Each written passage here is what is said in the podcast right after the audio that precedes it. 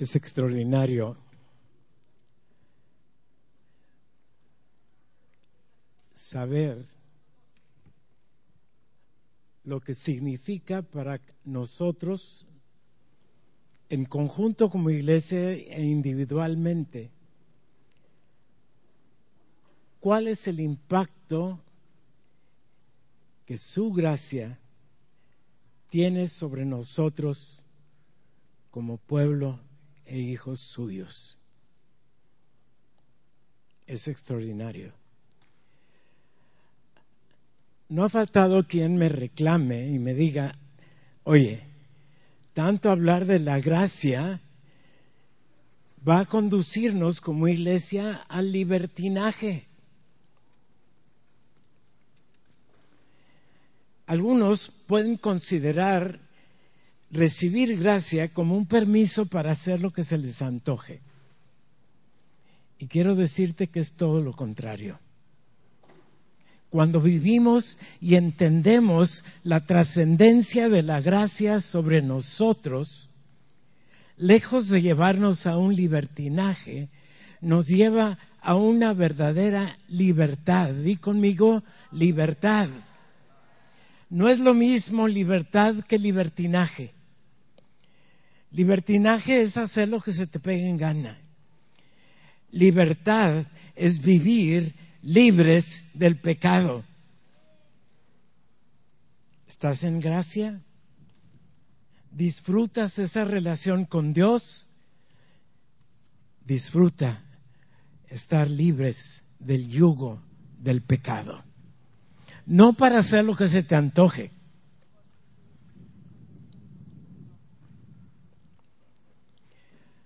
No para hacer lo que se te antoje, sino porque en su gracia podemos hacer todo lo que a Dios le parece.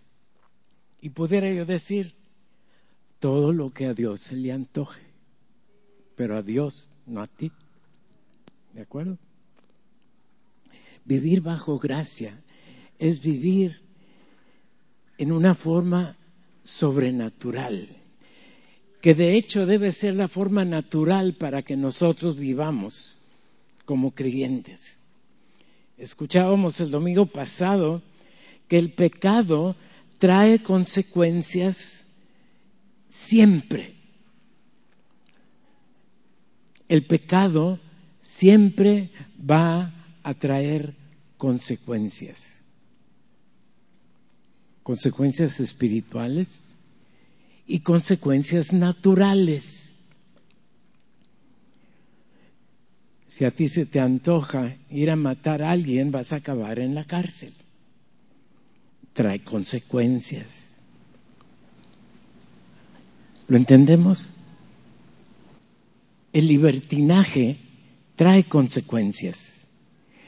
Y el domingo pasado nos enseñaban que las consecuencias vienen como resultado de la falta, como resultado del pecado. No porque Dios esté enojado, las consecuencias son las que la persona que produce la falta ocasiona. ¿Vamos bien?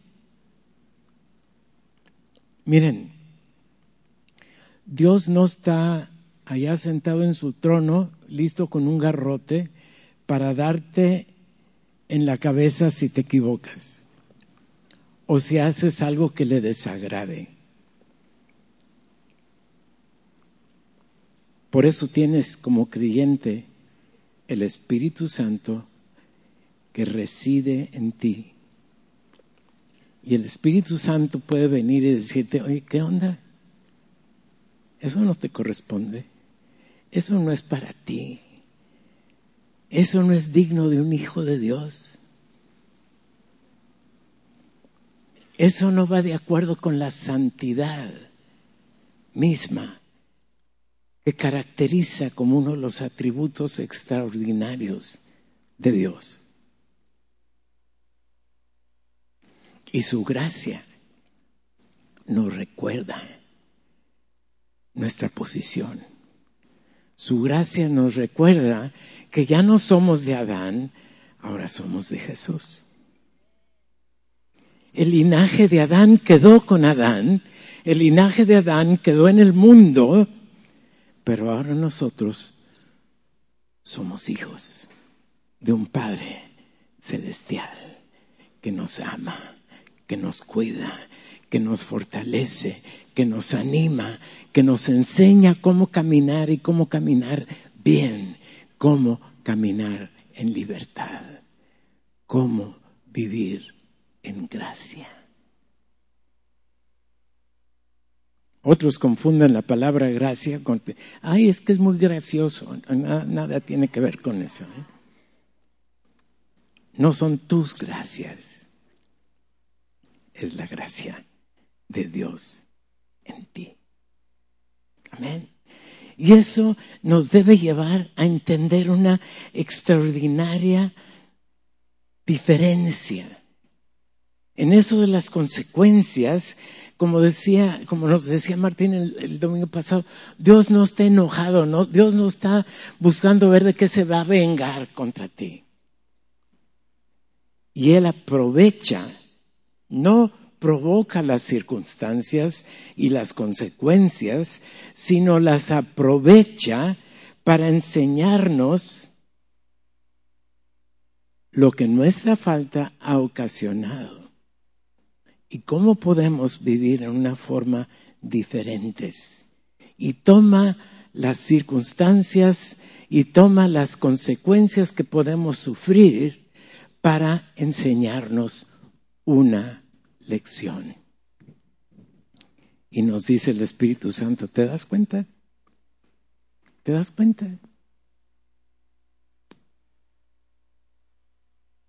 Eso no es para ti. Eso no, no está dentro de tu nueva naturaleza como hijo adoptivo de Dios. ¿Lo entendemos? Tenemos que captar eso con mucha claridad. Se entiende muy bien que la santidad de Dios no tolera el pecado ni la maldad. Y lo leíamos en el Salmo 7, versículo 11, que señala que en particular Dios está airado con el pecado, pero con el pecado de los inicuos con el pecado de los impíos, con el pecado en general. Pero en el caso de los creyentes se nos aplica el concepto no de la misma manera como entendíamos y aprendimos el domingo pasado acerca de la ira de Dios. Sí, Dios está airado en contra del pecado, en contra de lo que las corrientes del mundo hacen y provocan y nos llaman la atención y, no podemos ir al cine sin salir ofendidos por algo que vemos. Porque la naturaleza divina que está en la presencia del Espíritu Santo en ti no te permite estar aceptando cualquier cosa que escuchas, que ves o que aún te imaginas. Dios es santo en forma absoluta. Ninguna falla hay en Él. ¿Lo entendemos? Di conmigo, Dios es santo. Y al mismo tiempo, Dios me está santificando. Bueno, después nos van a hablar de la santificación.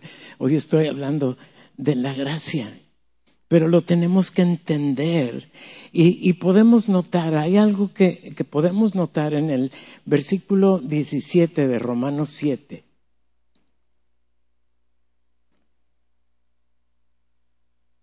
En Romanos 7, 17 dice algo muy particular. Está hablando Pablo ahí acerca de la lucha interna que el creyente vive y puede estar viviéndolo continuamente. Lo que no quiero hacer, eso hago. Y lo que debo hacer, eso no lo hago.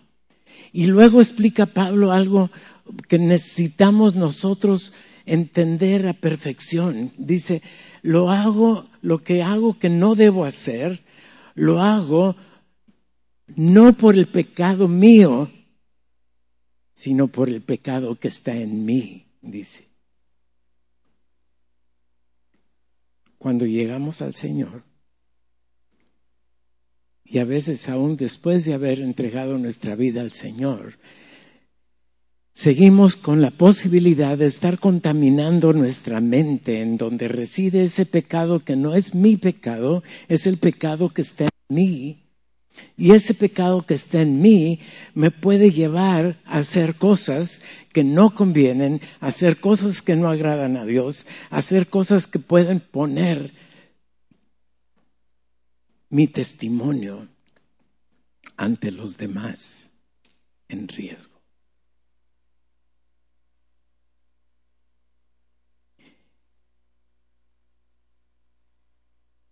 Lo vamos captando.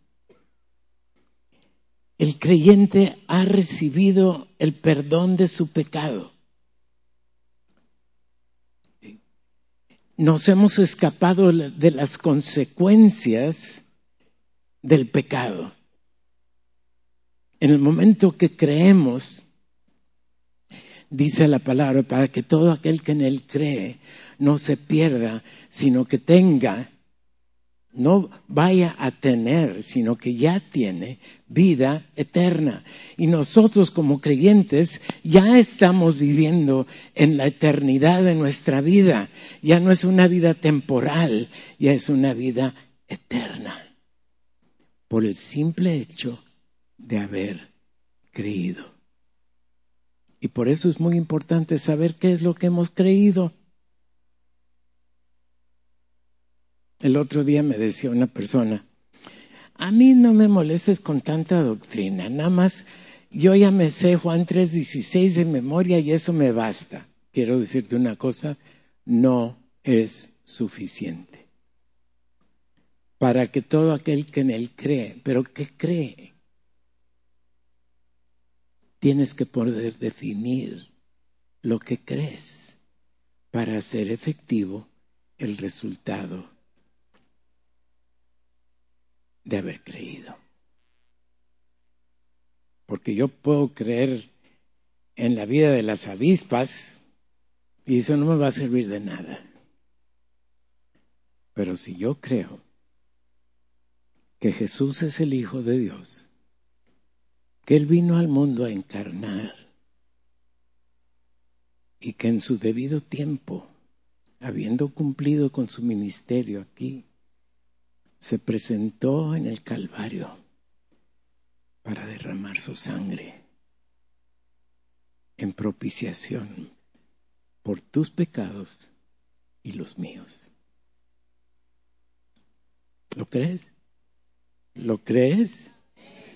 ¿De veras lo crees? Pero créelo en verdad. Que esa sencilla verdad de la muerte, resurrección y ascensión de nuestro Señor Jesucristo sea el fundamento de tu vida eterna. Porque si no lo crees, o lo crees a medias, no puedes vivir la eternidad a medias. Amén. ¿Quieres vivir eternamente? ¿Quieres vivir eternamente? ¿Quieres estar seguro de que tu destino es en el cielo, en la presencia del Señor? Tarde o temprano, cuando dejes esta vida, ten la absoluta seguridad que si en esta vida confiaste en la obra completa de Jesús en el Calvario, tu eternidad la vas a pasar en la presencia de Dios. Amén. Porque no hay más que dos cosas. O la pasas con él o la pasas con el otro. Tú dirás, ¿a cuál te acomodas? Y yo puedo decir, yo sé en quién he creído. ¿Tú lo puedes decir?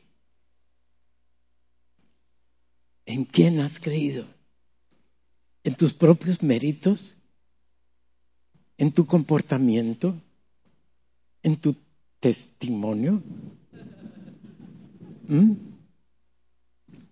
Creemos en la obra completa de Jesucristo en el Calvario. Creemos que lo que Él hizo fue suficiente.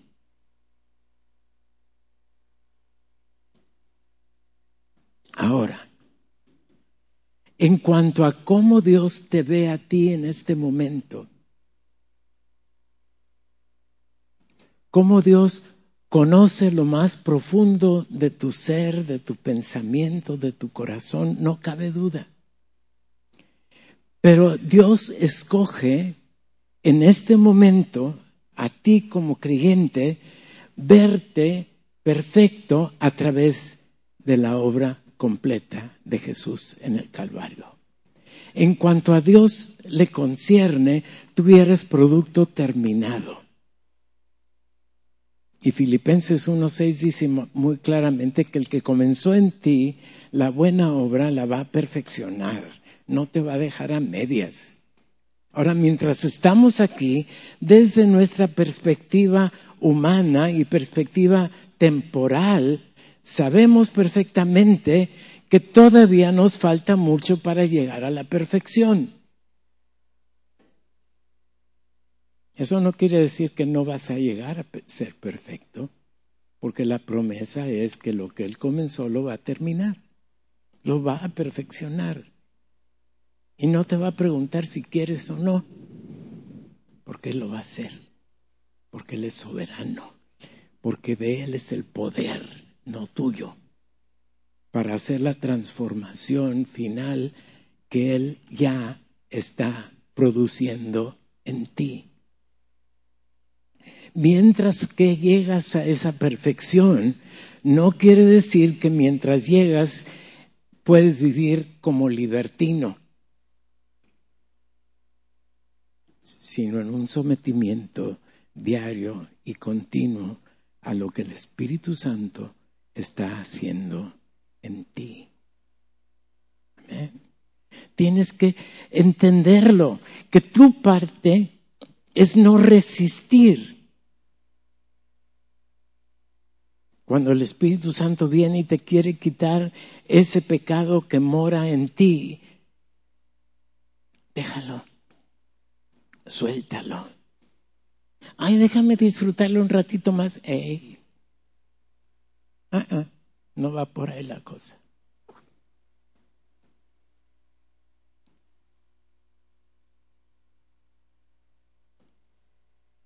Está cayendo el 20. A veces el proceso no es agradable. A veces nos aferramos a ciertas cosas que creemos, ay, pues no está tan mal. Y a lo mejor no está tan mal. Pero si el Espíritu Santo te dice, ah, ah, por más bien que te parezca, y luego bien según de Corintios 3:18 dice algo interesante. Dice que el Señor nos está transformando a la misma imagen de Jesús. Y lo dice de la siguiente manera, dice, nos va transformando de gloria en gloria. Eso quiere decir que es algo progresivo y positivo. Es algo que se está llevando a cabo. Nuestra transformación es desde el punto de vista humano. A pesar de que Dios ya nos ve perfectos, estamos siendo perfeccionados. Nos está limpiando. Está quitando toda la contaminación con que llegamos y todo lo que le agregamos después de llegar. para vivir en santidad delante de Dios.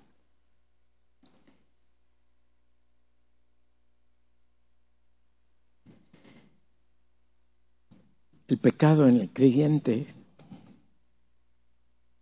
el que cometió, ya está resuelto desde la cruz.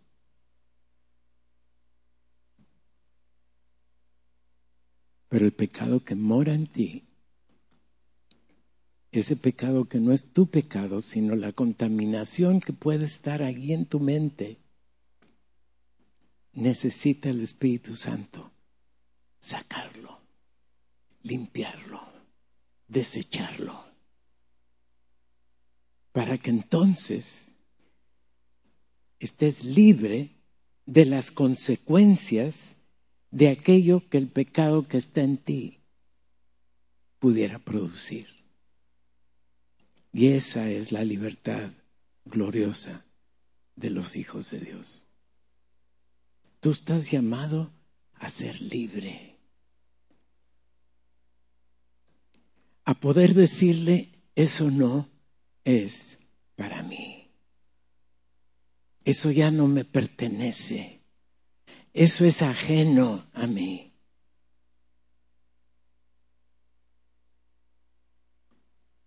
No es un concepto muy fácil de entender, pero ahí está en la Biblia y lo puedes vivir puedes vivir en la libertad gloriosa de los hijos de Dios. Y entonces lo que nos corresponde es ya no hacerle caso a lo que pudiera estar contaminando mi mente, sino enfocar en la libertad que Dios produce en mí.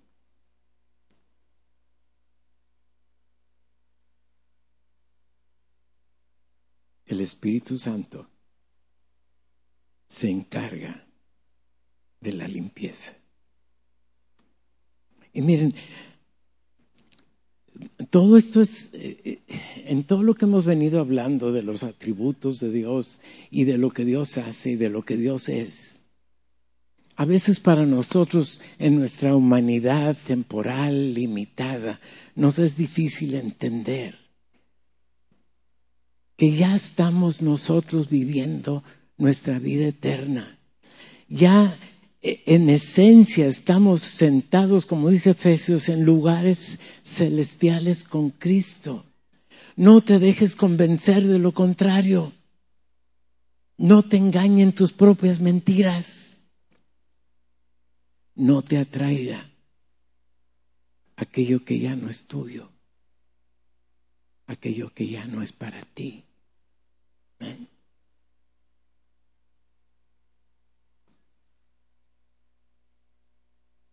La ira de Dios no condena ni destruye. Como nos enseñaba Martín, aplica la bondad y la gracia de Dios para ir restaurando la imagen de Jesús hasta llevarnos a la perfección.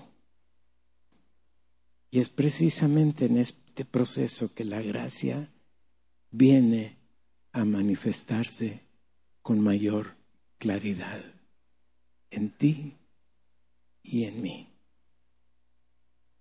Porque todo, todo pecado merece castigo y muerte. No obstante, nosotros recibimos vida, reconciliación, comunión íntima con Dios.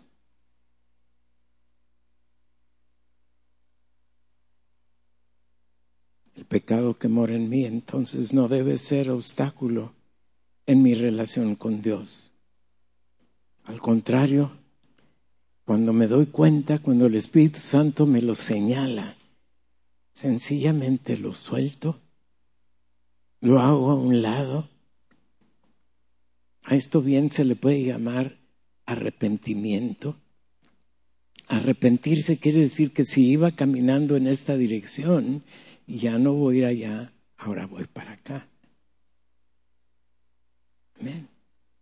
Y es ese sometimiento a Dios para que Dios haga en mí su voluntad, lo que Él está perfeccionando en mí, no es mi esfuerzo, no es porque yo ya entiendo mejor, es simplemente porque me dejo que Dios haga en mí lo que Él quiere hacer en mí.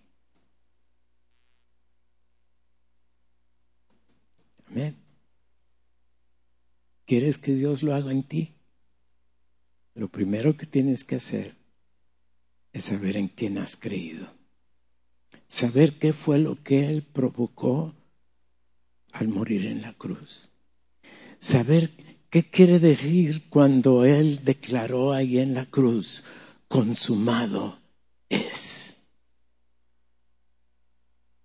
No hay nada que tú le puedas o le tengas que agregar a lo que Él ya hizo.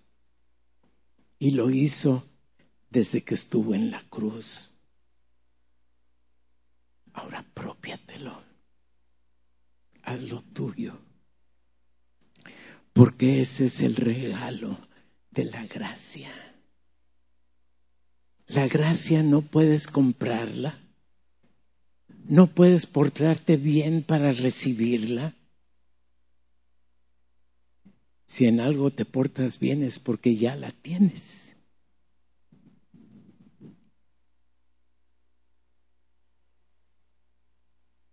Yo sé que a, lo mejor para algunos está diciendo, y este señor que tanto habla de... Pero miren, e, e, es, es un concepto que tenemos que hacerlo nuestro.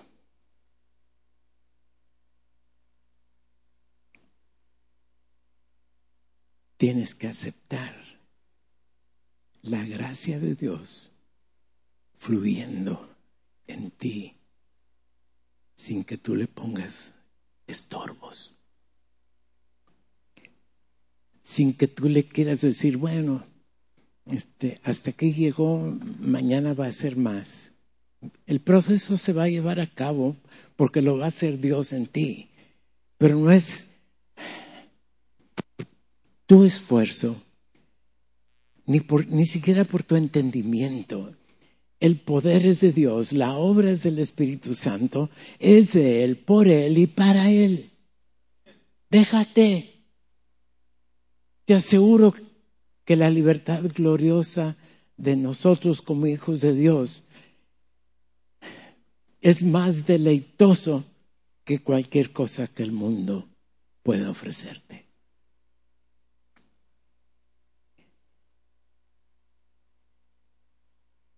Porque no somos ya de este mundo. Aquí estamos de paso.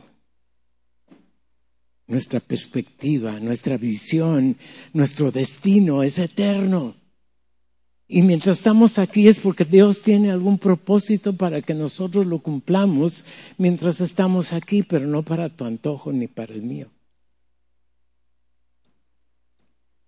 Es porque Dios te llamó porque Dios te aceptó, porque Dios te adoptó, porque Dios te perdonó, porque Dios te reconcilió consigo mismo, porque ahora no te perteneces.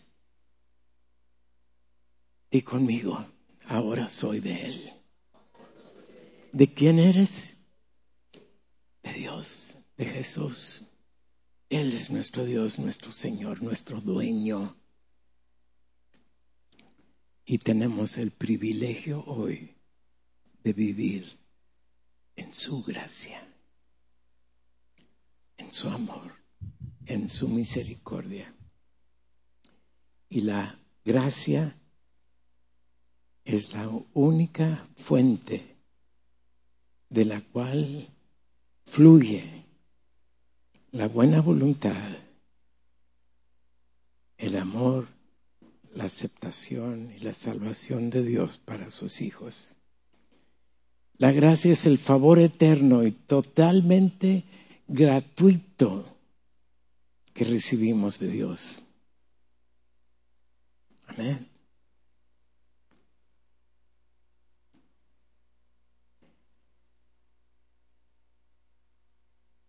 Nos llega como un regalo.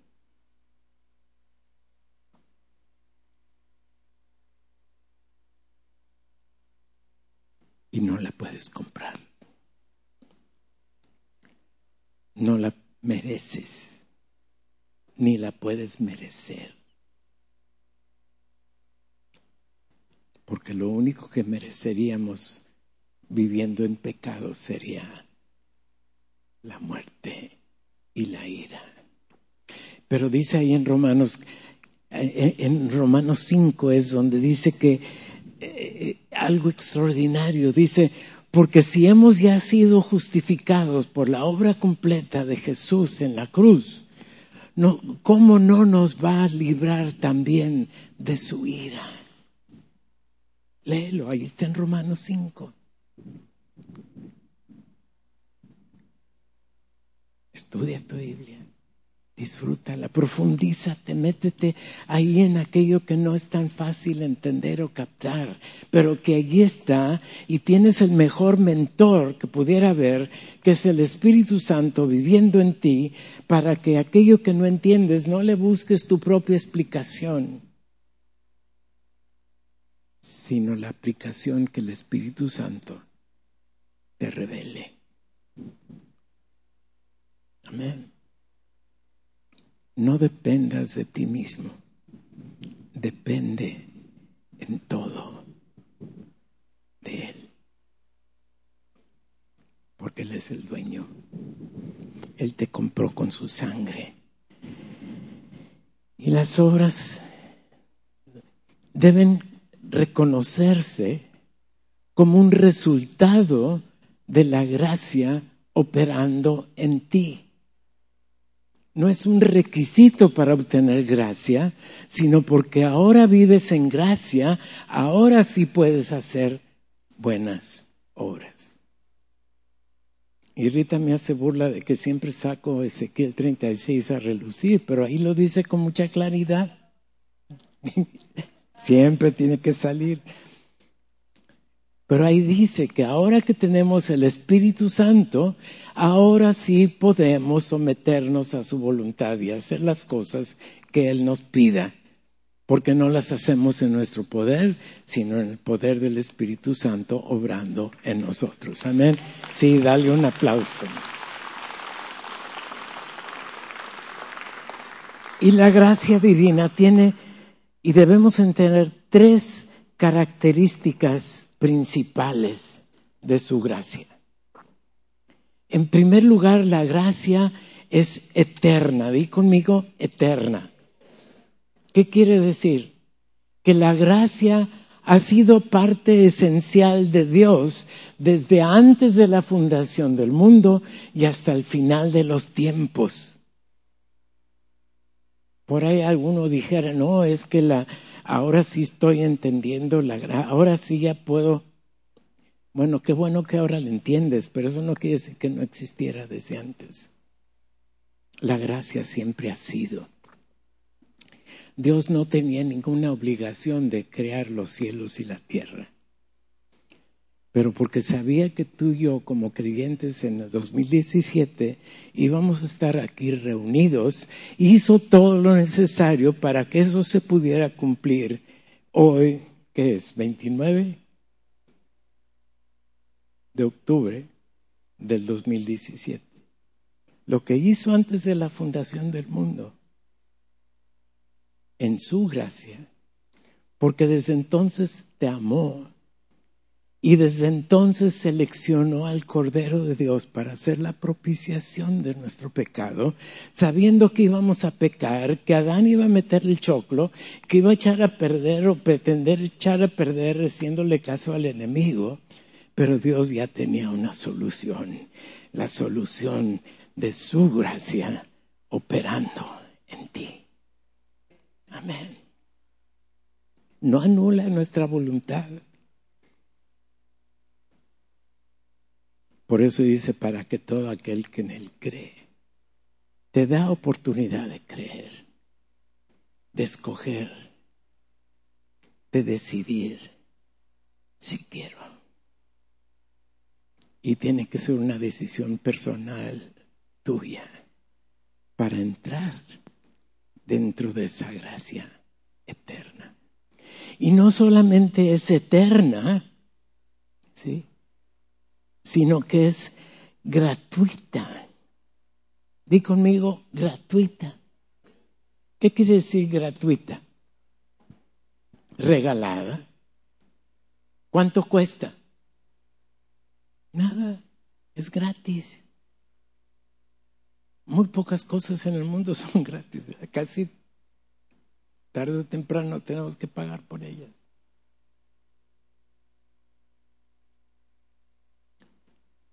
La gracia de Dios es eterna y es gratuita.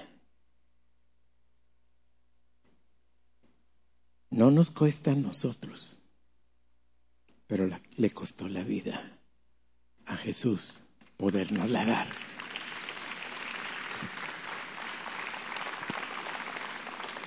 Y la tercera característica de la gracia divina es que es soberana, eterna, gratuita y soberana. Dios te ama a ti simplemente porque soberanamente ha decidido amarte. No por tus méritos, no porque eres muy guapo o muy bonita,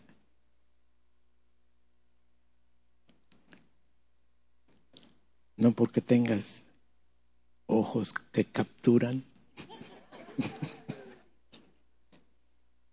Les voy a platicar una anécdota, algo que casi me cuesta mi noviazgo con mi señora. Eh,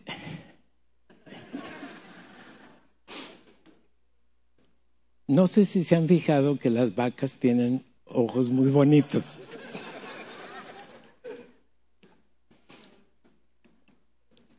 Un día me le quedo viendo, todavía estábamos de novios, y le digo, tienes ojos de vaca.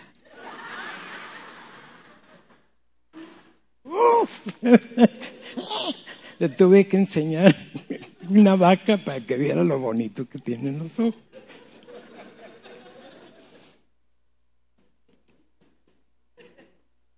Pero Dios te ama a ti aunque no tengas ojos. Ni de vaca, ¿no?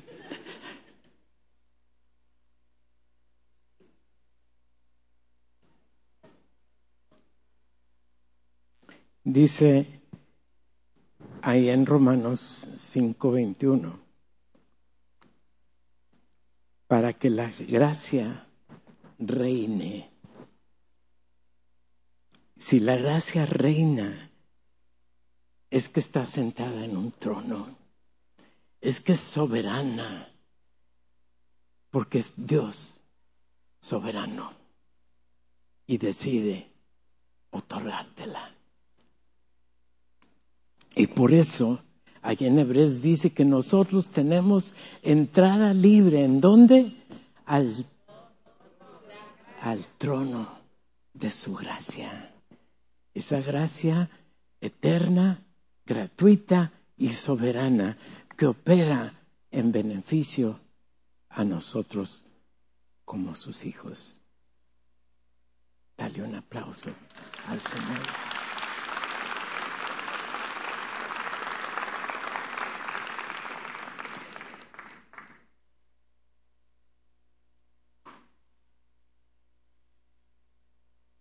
Y dice Romanos 5, más adelantito del que mencioné, en el versículo 20, dice, la ley entró para agrandar la ofensa.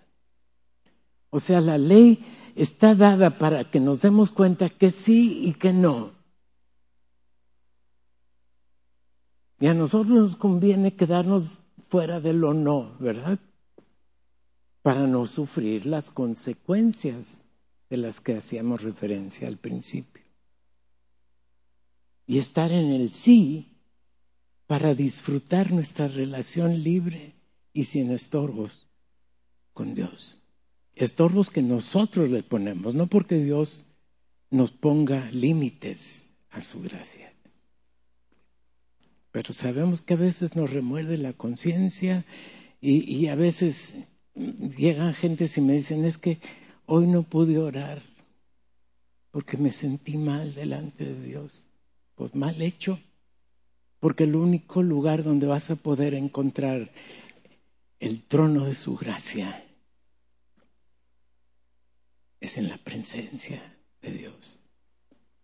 Y nada debe estorbarte de lo que tú hagas o interpongas para disfrutar de su presencia. Y dice, la ley entró para agrandar la ofensa, pero en cuanto abundó el pecado, todo lo conocen el versículo, dilo conmigo. Sobreabundó la gracia. ¿Qué quiere decir? Que no importa qué tan grandote haya sido el pecado o haya resultado el pecado, la gracia es aún mayor. La gracia supera. Porque no es tu gracia, no es mi gracia es la gracia de Dios. Eterna, gratuita y soberana. Y Él ha decidido en su soberanía regalártela.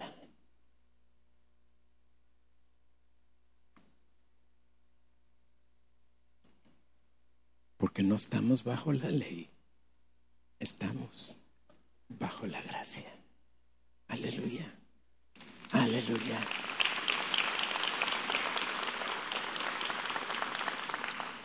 Y luego si nos vamos al Evangelio de Juan, muy al principio, en el primer capítulo, nos dice en el versículo 17, porque la ley por Moisés fue dada, mas la gracia y la verdad por Jesucristo fue hecha.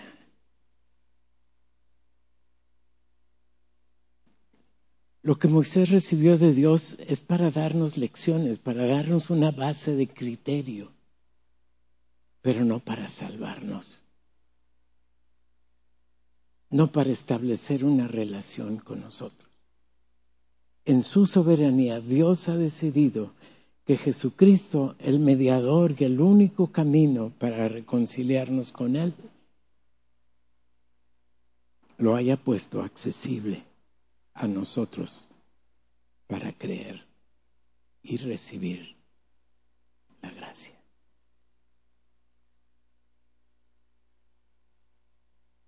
Fluye para el creyente únicamente a través del único mediador que existe, que es Jesucristo. Amén. Y cierro con el versículo que hacía referencia yo en el capítulo 5 de Romanos, y podemos leer, si tienen sus Biblias, leer el, el 9, el, del 15 al 17 y el 21. En resumen dice así, mucho más ahora estando ya justificados en su sangre. Por él seremos salvos de la ira. Mucho más abundó la gracia de Dios a los muchos y el don por la gracia de un hombre, Jesucristo. Mucho más reinarán en vida por Jesucristo los que reciben la abundancia de la gracia y del don de la justicia. Y termina diciendo, la gracia reine por la justicia para vida eterna por Cristo Jesucristo, Señor nuestro. Que la gracia en verdad reine para vida eterna en cada uno de nosotros. Y si tú acaso estás aquí, si tú acaso estás aquí y no entiendes o no percibes la gracia operando dentro de ti, ¿y acaso hay algún elemento de duda?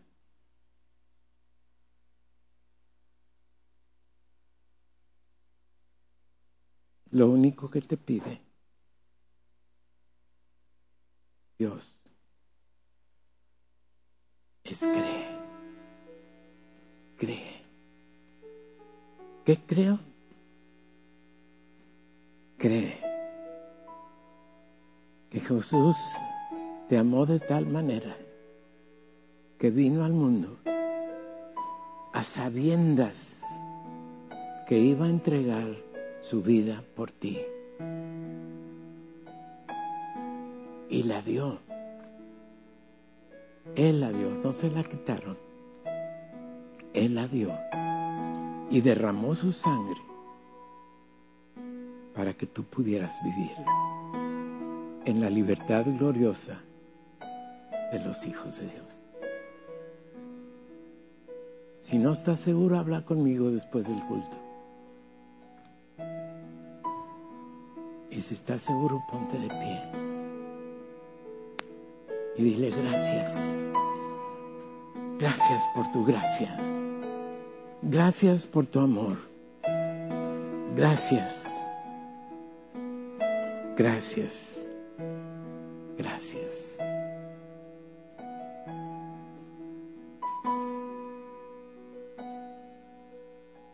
Dilo con tus palabras.